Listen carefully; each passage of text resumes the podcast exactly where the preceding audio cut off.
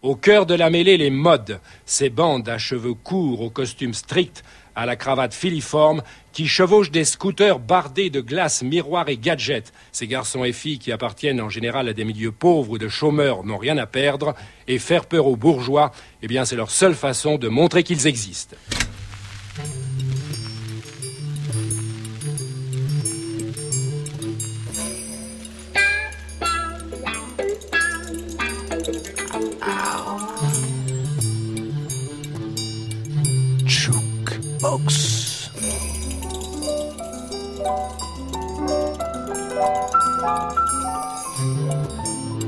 L'homme peut-il contrôler sa destinée? C'est la question à laquelle j'espère trouver une réponse. Jukebox. Des histoires en musique. Ah, le futur est déjà écrit, il est irrévocable, on ne peut pas le changer. Ah bon, Richardot.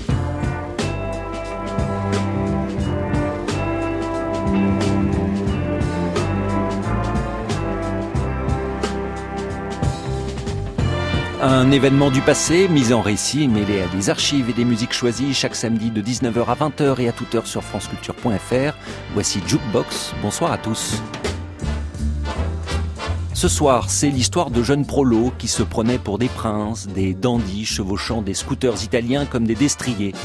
Émergeant des brumes de l'Angleterre du début des années 60, ce temps où il était encore permis aux rejetons des classes populaires de rêver, ces jeunes, ce sont les mods, les modernistes, éphémères sous-culture esthétique, vestimentaire et musicale qui, à partir de 1963 et pour une poignée d'années, chavirent la jeunesse des grandes villes anglaises, influençant nombre des 20 000 groupes qui se créent cette décennie dans le pays, parmi lesquels les Who ou bien encore les Kings.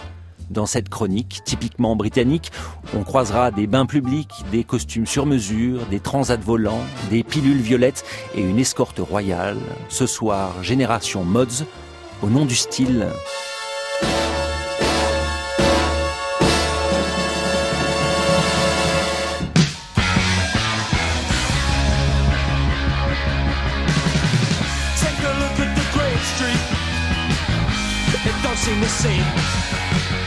Londres, une nuit de 1978. Des papiers gras jonchent les trottoirs détrempés par une méchante bruine. Un type marche, la tête rentrée dans les épaules pour se protéger du vent froid qui souffle de face. Il fixe ses pompes. Par les temps qui courent, mieux vaut éviter de faire des vagues. L'ambiance est électrique, l'Angleterre est au fond du trou. Pour paraphraser Shakespeare, on appelle ça The Winter of Discontent, l'hiver du mécontentement. Le pays est au bord de la banqueroute, obligé de demander des prêts au FMI comme un vulgaire pays sous-développé. Une crise financière qui se double d'une crise sociale, voyant partout des grèves éclater, généralisant l'impression de chaos. Autour de minuit, dans ce quartier populaire du nord de Londres, mieux vaut filer droit et éviter certains regards. Alors, la tête rentrée dans les épaules, ce jeune type filiforme aux cheveux courts s'engouffre dans le métro pour attraper le dernier train et rentrer chez lui se mettre au chaud.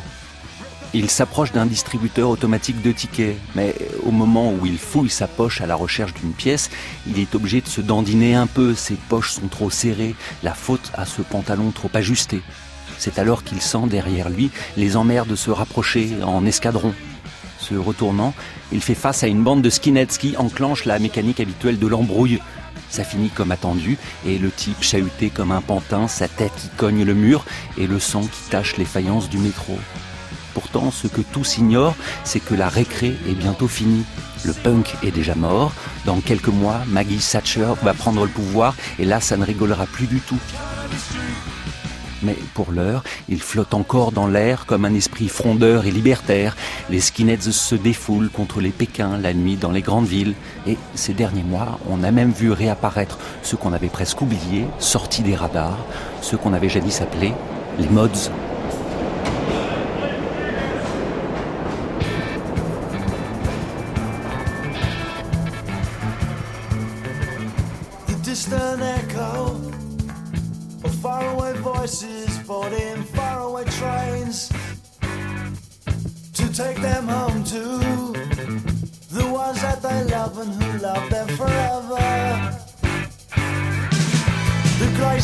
Steps repeat my own and reflect my thoughts.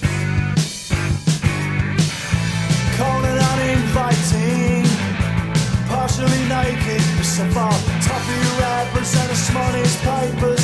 Mr. Jones got run down. Headlines of death and sorrow, they tell of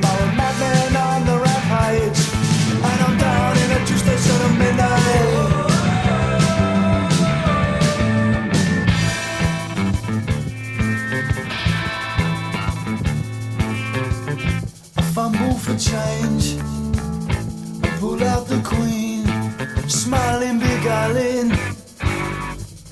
I put in the money and pull out a plum behind me. Whispers in the shadows, gruff blazing voices, hating, waiting. Hey boy, they shout. Have you got any money? I say, I'm gonna money and I take curry. I'm on the way home to my wife. She been lining up the cutlery and now she's expecting me. Polishing her glasses and pulling out the cork.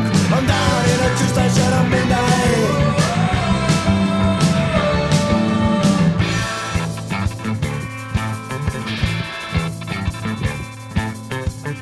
I first felt a fist now smell their breath. The smelt of pubs and wormwood scrubs and too many right wing meetings. My life swam around me. It took a look and drowned me in its own existence. The smell of brown leather, even eating with the weather. Filled my eyes, nose, and mouth with blood till my senses could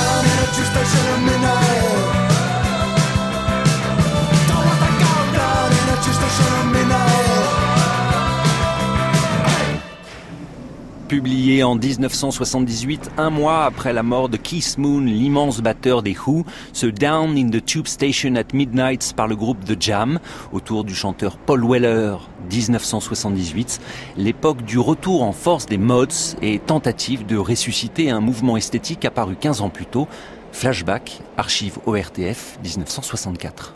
Décidément, depuis un an, on ne reconnaît plus la vieille Angleterre. Il y a eu Christine Killer, et puis les Beatles, et maintenant ce sont les Mods et les Rockers. Mais peut-être ne savez-vous pas très bien ce que sont les Mods et les Rockers. C'est très simple pourtant. Les Rockers, ce sont les casseurs, les blousons noirs. Signe particulier, ils roulent sur de grosses motos. Les Mods, les modernes, ce sont les yéyés. Eux roulent simplement en scooter. Tout cela ne serait pas bien grave si Mods et Rockers ne se détestaient cordialement. Résultat, le jour de la Pentecôte, les respectables plages de Brighton et de Margate ont été transformées en champs de bataille. Il y a eu un mort et six blessés. Les mods, les voici. Ils sont élégants, bien coiffés, ils adorent la danse. Que pensent-ils d'eux-mêmes Nous sommes allés leur demander.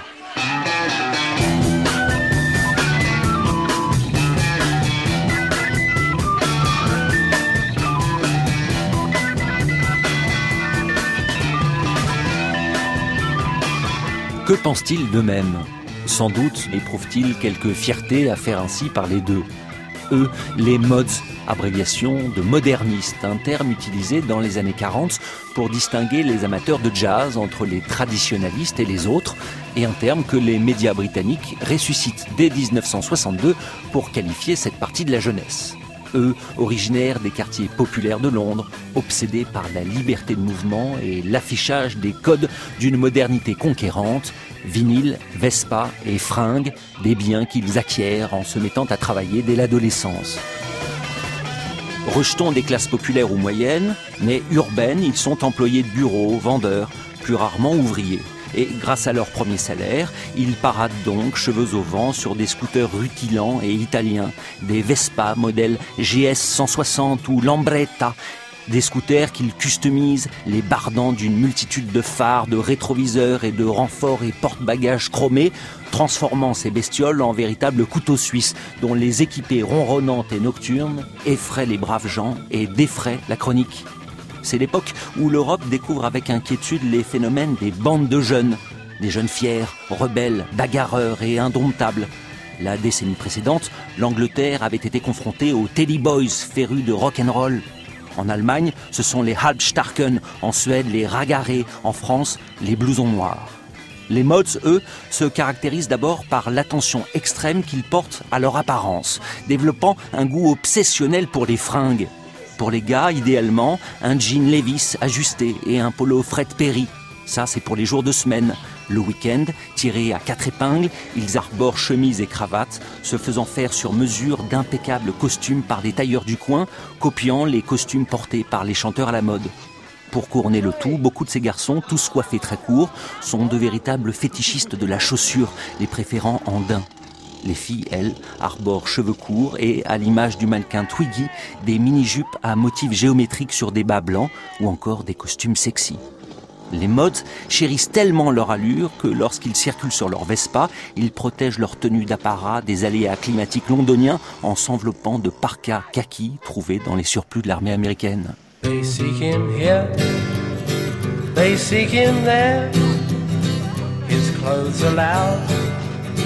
But never square.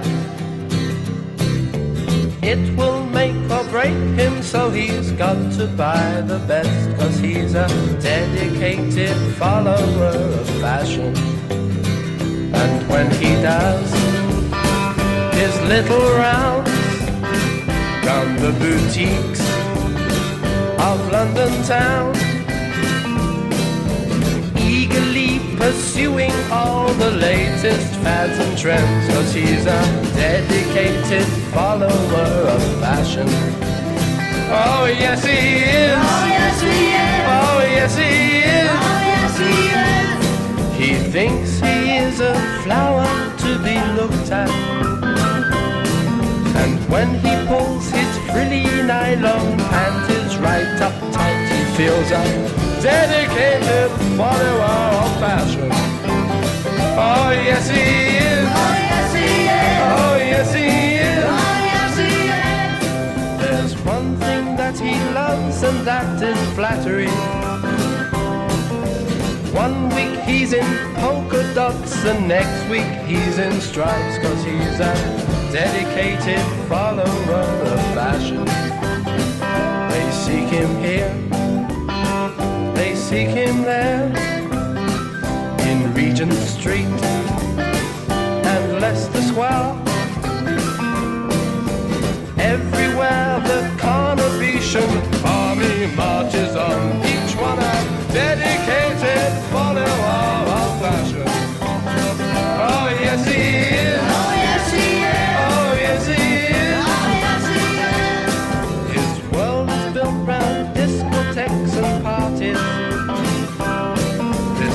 pleasure-seeking individual always looks his best cause he's a dedicated follower of fashion. Oh yes he is. Oh yes he is. Oh yes he is. Oh yes he is. He flits from shop to shop just like a butterfly. In matters of the cloth, he is as fickle as can be, cause he's an dedicated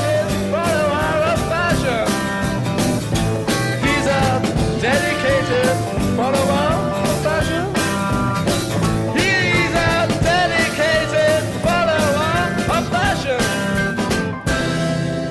tournant en dérision la folie vestimentaire d'un mode volant comme un papillon de magasin en magasin de Regent Street à Leicester Square, se prenant pour une fleur que l'on admire, tirant sur son pantalon en nylon, victime de la mode, aimant être flatté, vivant dans un monde artificiel de fêtes et de discothèques, ce dedicated follower of fashion par le groupe The Kings 1965.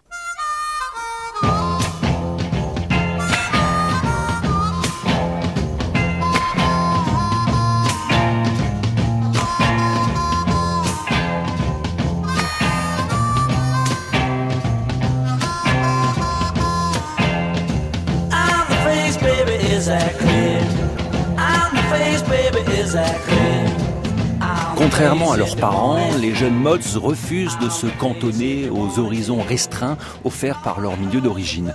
Ils aspirent à plus d'aisance, plongent à pieds joints dans la modernité proposée par l'époque, traînent dans les boutiques de fringues et les bars de Carnaby Street à Soho, entendent jouir de la société de consommation qui se développe, des nouveautés venues du continent que méprisaient leurs aïeux. Ils choisissent les coffee shops avec machine à café italienne plutôt que les vieux pubs qui sentent la bière s'abreuvent des films français, de la nouvelle vague, à bout de souffle, bande à part. Il faut dire que c'est l'époque rêvée pour être un adolescent en Grande-Bretagne où, depuis quelques années, on s'arrache enfin à l'austérité, où l'économie redémarre et où, depuis 57, a été aboli le service militaire. Bref, ces forts en gueule clament leur envie d'être différents, friment, rechignent à suivre la voie tracée par leurs parents. Tout ça prêterait plutôt à sourire s'ils n'avaient pas aussi pris la mauvaise habitude de se foutre sur la gueule avec d'autres jeunes, adeptes eux de la culture rock. Ces autres jeunes qui se baladent non sur des Vespa mais sur de grosses motos, s'habillent non de costumes sur mesure mais de blousons de cuir à la Marlon Brando. Entre mods et rockers, les oppositions sont souvent viriles. Pour les rockers, les mods sont de petits snobinards efféminés et prétentieux qui renient leur milieu d'origine.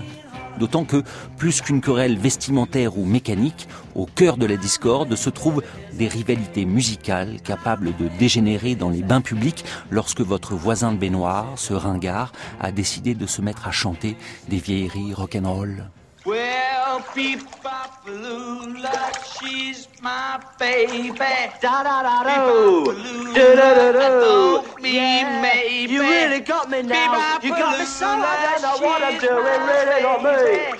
Yeah, you really got me now. You got me so I can't sleep at night. You really got me. Yeah,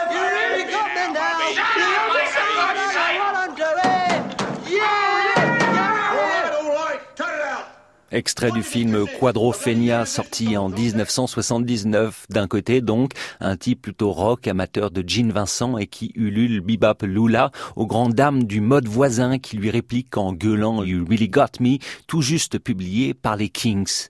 Les Kings, qui constituent l'un des premiers groupes phares de cette mouvance, formé en 1963 autour de deux frères, Ray and Dave Davis, originaires d'une famille nombreuse de Muswell Hill, en banlieue nord de Londres baignés dès leur plus jeune âge dans la musique, que ce soit les disques de musical écoutés par leurs parents ou ceux plus jazz écoutés par leurs six sœurs aînées, ces deux-là créent leur premier groupe au lycée, se produisant lors du bal de l'école.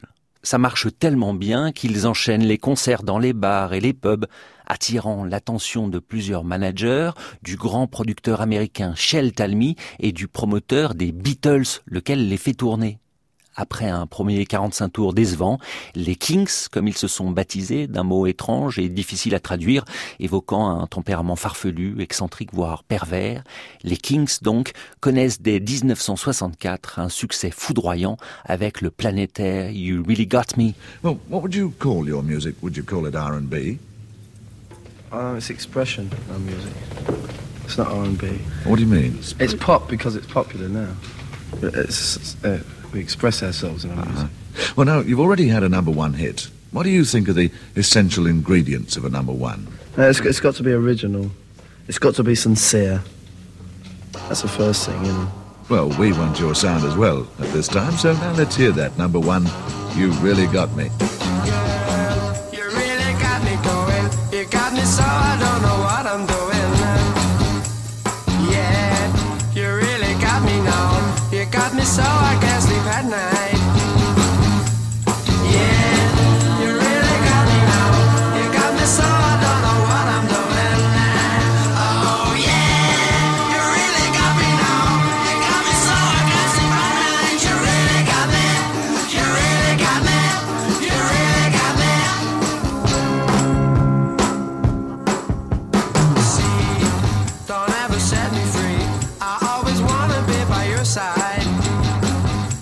De guitare rageur et génial, ce You Really Got Me par les Kings en 1964 et, quoi qu'ils en disent alors au micro de la BBC, la musique qu'ils produisent les premières années est bien influencée par les musiques noires américaines, blues et rhythm and blues.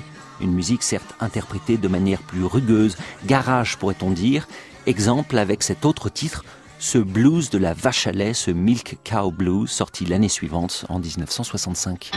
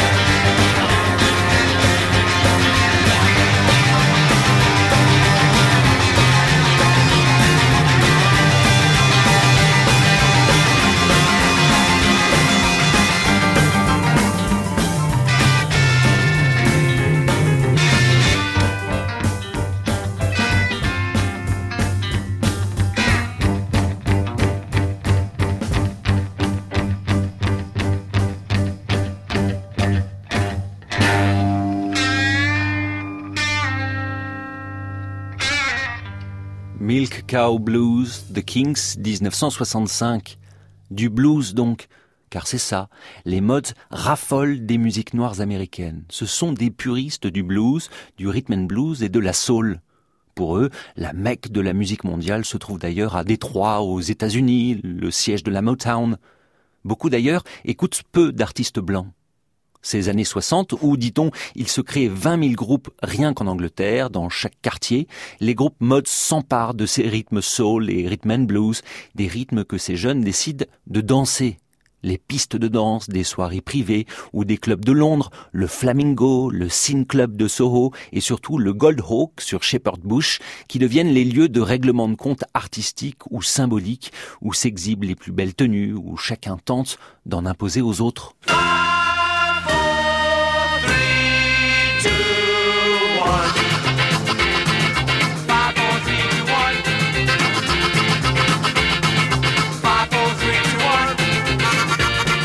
L'engouement des mods pour la danse qui prend tellement que les producteurs de la télévision décident d'en profiter. Dans la foulée d'autres émissions musicales, naît ainsi en 1963 l'émission Ready, Steady, Go, aussi connue sous ses initiales RSG. D'abord diffusée le vendredi soir à 17h, elle devient rapidement culte, proposant des prestations live des meilleurs groupes du moment et non, comme les autres émissions de l'époque, en playback. Jouant au milieu d'un public de jeunes élégants en train de danser, filmé dans un petit studio situé au centre de Londres, permettant alors à la télévision de se faire le reflet assez exact de la jeunesse de cette époque. Le week-end commence maintenant, annonçait le générique constitué par la chanson 5, 4, 3, 2, 1 de Manfred Mann. Le succès est immédiat, tellement qu'en 1964, inquiète du mauvais exemple que pourraient donner ces jeunes se déhanchant sous l'œil des caméras, les autorités décident de décaler la diffusion à 22h30, rendant l'émission inaccessible aux plus jeunes, mais boostant son audience auprès des plus âgés. Ready, Steady, Go, accueillant des groupes mods, mais pas que, tout s'y passe alors, des Stones à Hendrix, ainsi que les plus grands groupes de souls américains. Ready Steady Go, présenté par un certain Keith Fordyce, un DJ travaillant pour Radio Luxembourg, mais aussi par une co-présentatrice, une certaine Cathy McGowan, tout juste sortie de l'adolescence et dont l'inexpérience en matière de télé et le naturel émotif la rendront immensément populaire, la faisant par la suite présenter seule l'émission, comme ce jour où elle accueille Marvin Gaye. Here's someone I've been thinking is absolutely great for months. Even the Beatles think he's absolutely marvellous. So here with Can I Get a Witness is the fantastic Marvin Gaye.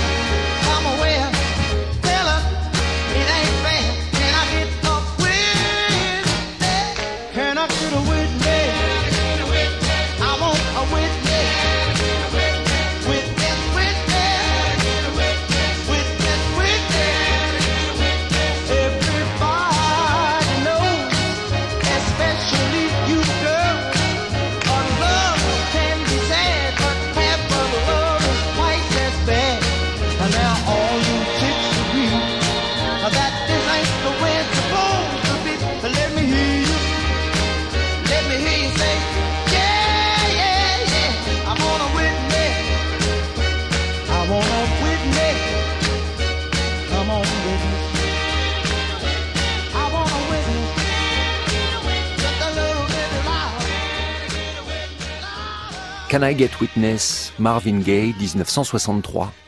Les Mods qui, en plus d'être des fans des musiques noires états-uniennes, sont aussi de véritables têtes chercheuses, curieux de tout. Ce sont eux, par exemple, qui se penchent les premiers sur les rythmes importés dès la fin des années 50 par les immigrés des colonies britanniques. Ces types venus des Caraïbes, de Jamaïque, et qui, ce début des années 60, se retrouvent dans certaines boîtes de Londres, le Flamingo Club sur Wardour Street ou le Ram Jam, à écouter du Jamaican Jazz, du Rocksteady ou bien encore du Ska. On parle alors de Blue Beats.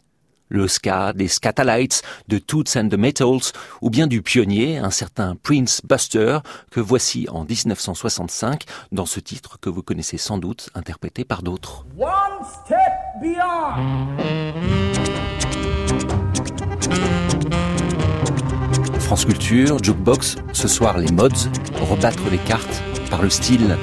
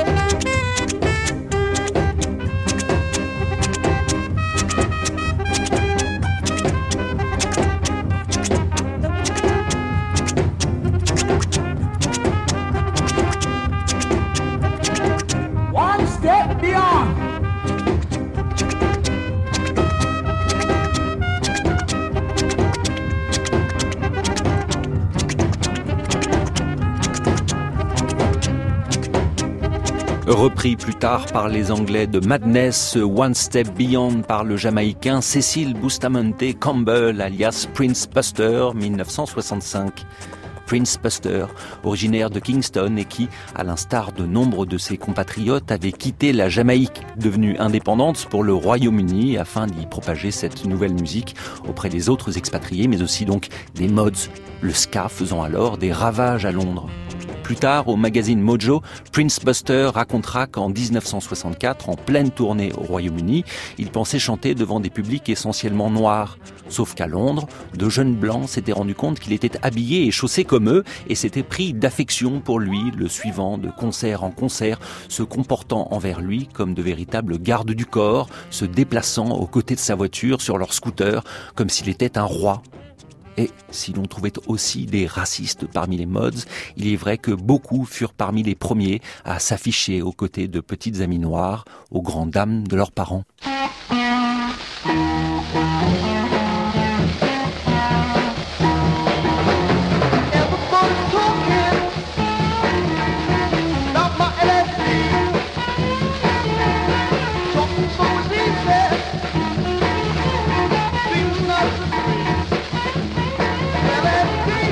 Un invariant, en revanche, parmi les modes était le recours aux drogues récréatives, essentiellement aux amphétamines que ces jeunes gobent à tout va pour tenir la nuit, rester éveillés et mieux danser, s'envoyer en l'air comme les pilotes pendant la guerre lors des vols de nuit.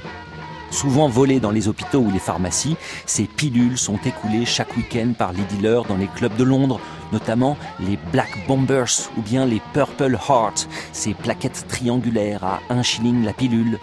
Au début, il faut 5 pilules pour vous mettre en orbite pour la nuit, mais comme pour tout, l'accoutumance fait que rapidement, on en prend 10, 20, on en prend 40 par jour. On y engloutit toutes ses économies. La police tente bien de freiner ce trafic en faisant des descentes dans les clubs.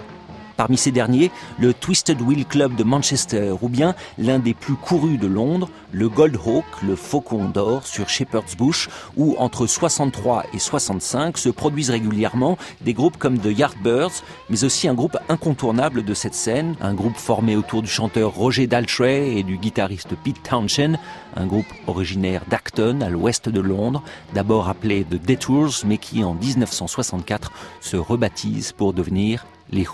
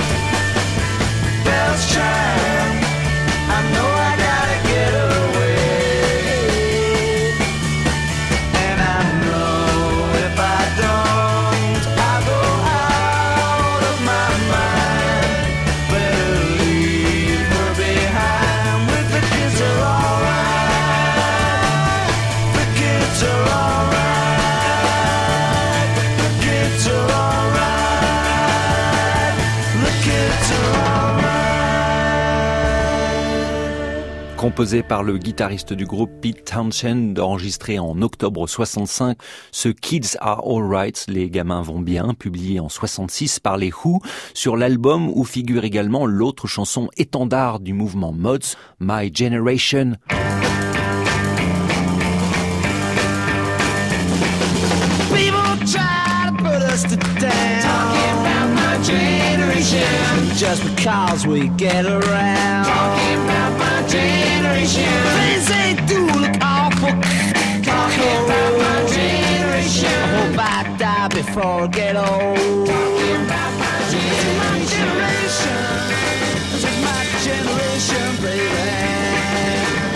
Car de fait, le mouvement mode est par excellence un mouvement générationnel. Archive au RTF, diffusé le 18 mars 1965 dans l'émission 16 millions de jeunes, le réalisateur Jean-Pierre Lajournade s'entretient avec Kit Lambert, le manager des Who. Dès l'âge de 14 ou de 15 ans, ils voient déjà, ils craignent déjà le mariage, la bourgeoisie, tout ce qui va, selon eux, arriver inévitablement. Donc, avec les années qui leur restent, c'est-à-dire les, les années de teenager, ils commencent ce comportement de mode délibérément. Il n'y a pas beaucoup d'années qui me restent, pense le mode. Donc il faut que je m'amuse, que, que, que je sorte toute la nuit. C'est de là où vient cette énergie frénétique. Mais enfin, dans l'histoire, dans le mouvement mode, il y a quand même un désir profond chez les gens, chez les jeunes, de secouer certaines règles de vie, de secouer euh, un cadre euh, peut-être un peu trop structuré. Qui est Non, mais là, vous êtes trop intellectuel, je crois, monsieur. Non, peut-être ils, ils veulent secouer l'auto- l'autorité de leurs parents ou l'autorité du flic sur, euh, au coin de la rue. Mais ils ne voient pas ça de, de façon cosmique. Qu'est-ce que vos parents pensent euh, ce genre de vie? I think it's all wrong. Oh bah, ils savent, ils sont complètement contre. I think that I should be in at half past eight. Ils voudraient que je sois un bon garçon, euh, au lit à 9h, debout à 7h du matin. Work like a good boy, you know. Eat all my dinners. And, you know, grow up and have the sort of life they have. A boring life. Une vie assommante. Mais enfin, pour eux, ça ne l'est pas. euh, C'est peut-être parce que lorsqu'ils étaient jeunes, ils was faisaient rien d'autre que de rester à la maison en écoutant des disques, ils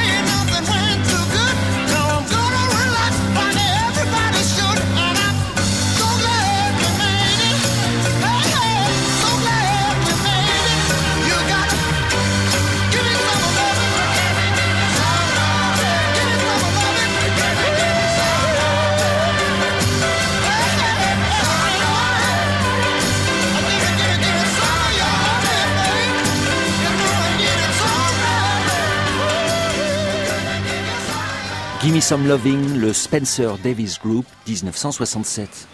Et puis donc ce qui nuira à l'image des mods et conduira assez vite le mouvement à sa perte, ce sont ces poussées de violence entre mods et rockers. Ces jeunes qui se baladent avec de gros hameçons dans la doublure de leur manteau, mais aussi avec des matraques ou des couteaux, qui se foutent sur la gueule à la moindre occasion, même si souvent aussi, plutôt que de bastons, on assiste à de vaines courses-poursuites entre jeunes rockers et mods, ou bien avec la police, sachant que les médias, comme à leur habitude, aiment à en rajouter et en cela mettre de l'huile sur le feu. L'acmé de ces violences interviendrait au cours d'un épisode qui a fait couler beaucoup d'encre, le 1er mai 1964. Ce jour-là, c'est la fête du travail, le May Day Bank Holiday, et les jeunes mods, comme nombre de londoniens, vont le passer dans les stations balnéaires du Kent, à Margate ou à Broadstairs, ou bien sur la côte sud à Brighton. Or, beaucoup de rockers ont eu la même idée, et toute la semaine, la presse a monté en épingle des embrouilles qui auraient émaillé le week-end précédent. Résultat, ce 1er mai 1964, des incidents éclatent entre rockers et mods, transformant notamment la plage de galets de Brighton en véritable champ d'émeute, faisant valser les transats et les coups de poing sous l'œil terrifié des familles et des badauds et l'impuissance des bobbies. Le lendemain, la presse dénonce ces Anglais qui se droguent, se battent et ne ressemblent ni à des filles ni à des garçons. À Brighton, le président du tribunal traitera plus tard les mods de César de Sciure. L'effet n'est pas moindre auprès des étrangers, comme en témoigne Pascal Dupont sur France Culture le 26 juin 1978. Pour le Minet du cru 1965, les frontières de l'exotisme et de l'aventure ont les formes des plages anglaises, Folkestone ou Brighton. Il y découvre, effaré et ravi, deux armées, les mods à Vespa et les rockers à Norton, qui s'acharnent dans une manière de guerre religieuse. Ce sont les premiers gestes, rituels, d'une époque qui se prépare à hurler. Depuis la digue, des filles filiformes, aux cheveux fins et aux jambes très longues, ou aux jupes trop courtes comme on voudra, assistent impassibles à la bataille rangée en chantonnant Douadidi, Dididum, Dididou. Et dans les clubs, on danse Quatre garçons dans le vent ou Walking the Dog, le titre d'un groupe qui vient de faire son apparition au hit parade, les Rolling Stones.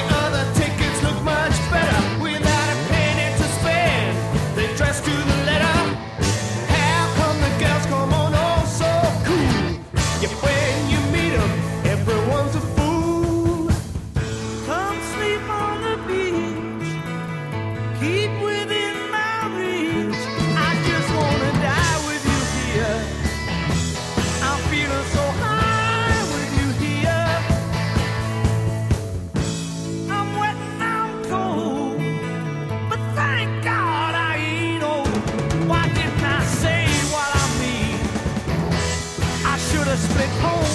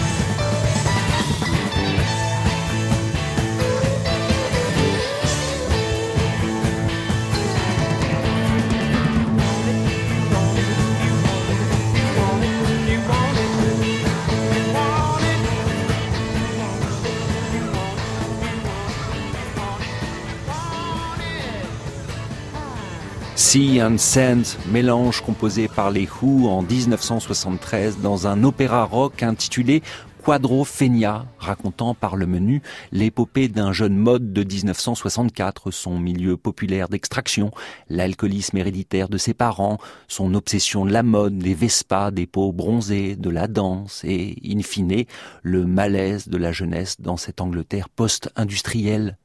Viens dormir sur la plage, en disent les paroles. Je voudrais juste mourir ici. Grâce à Dieu, je ne suis pas vieux. Pourquoi n'ai-je rien dit jusqu'alors? J'aurais dû me tirer de chez mes parents à 15 ans. Mais rapidement, les modes sont rattrapés par leur époque. Dans la foulée des émeutes de 64, une police de proximité est instaurée pour réguler les violences. En 65, le Race Relations Act s'attaque aux discriminations raciales. En 67, l'homosexualité est enfin dépénalisée en Angleterre et au Pays de Galles et l'année suivante, l'avortement est légalisé. La société britannique bouge, s'interroge, doute aussi, comme l'illustre la chanson suivante, l'une des 24 que publiera un groupe resté malgré cette faible production dans toutes les mémoires, le groupe The Creation dont voici de 1967 ce How Does It Feel to Feel?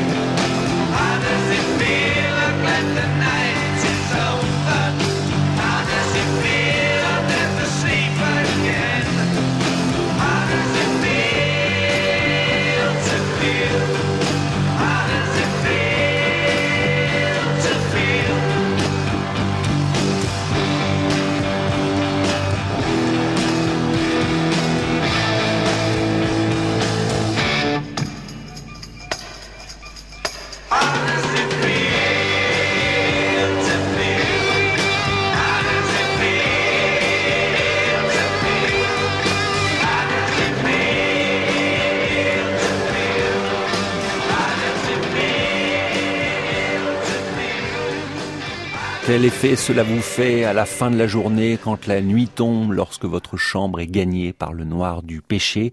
How does it feel to feel Incantation anxiogène par le groupe The Creation 1967, tandis que, à la même époque, le mouvement mode vit ses dernières heures. Ces années 66-67, les modes passent de mode au profit du mouvement hippie, du flower power et du psychédélisme dont la philosophie peace and love rend archaïque la frénésie des modes. À partir de 68, les Who suivent le mouvement général de la musique populaire.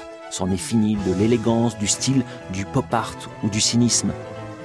Well, I don't want to be the same as everybody else. That's why I'm a mod, see? I mean, you gotta be somebody, ain't you? You might as well jump in the sea and drown.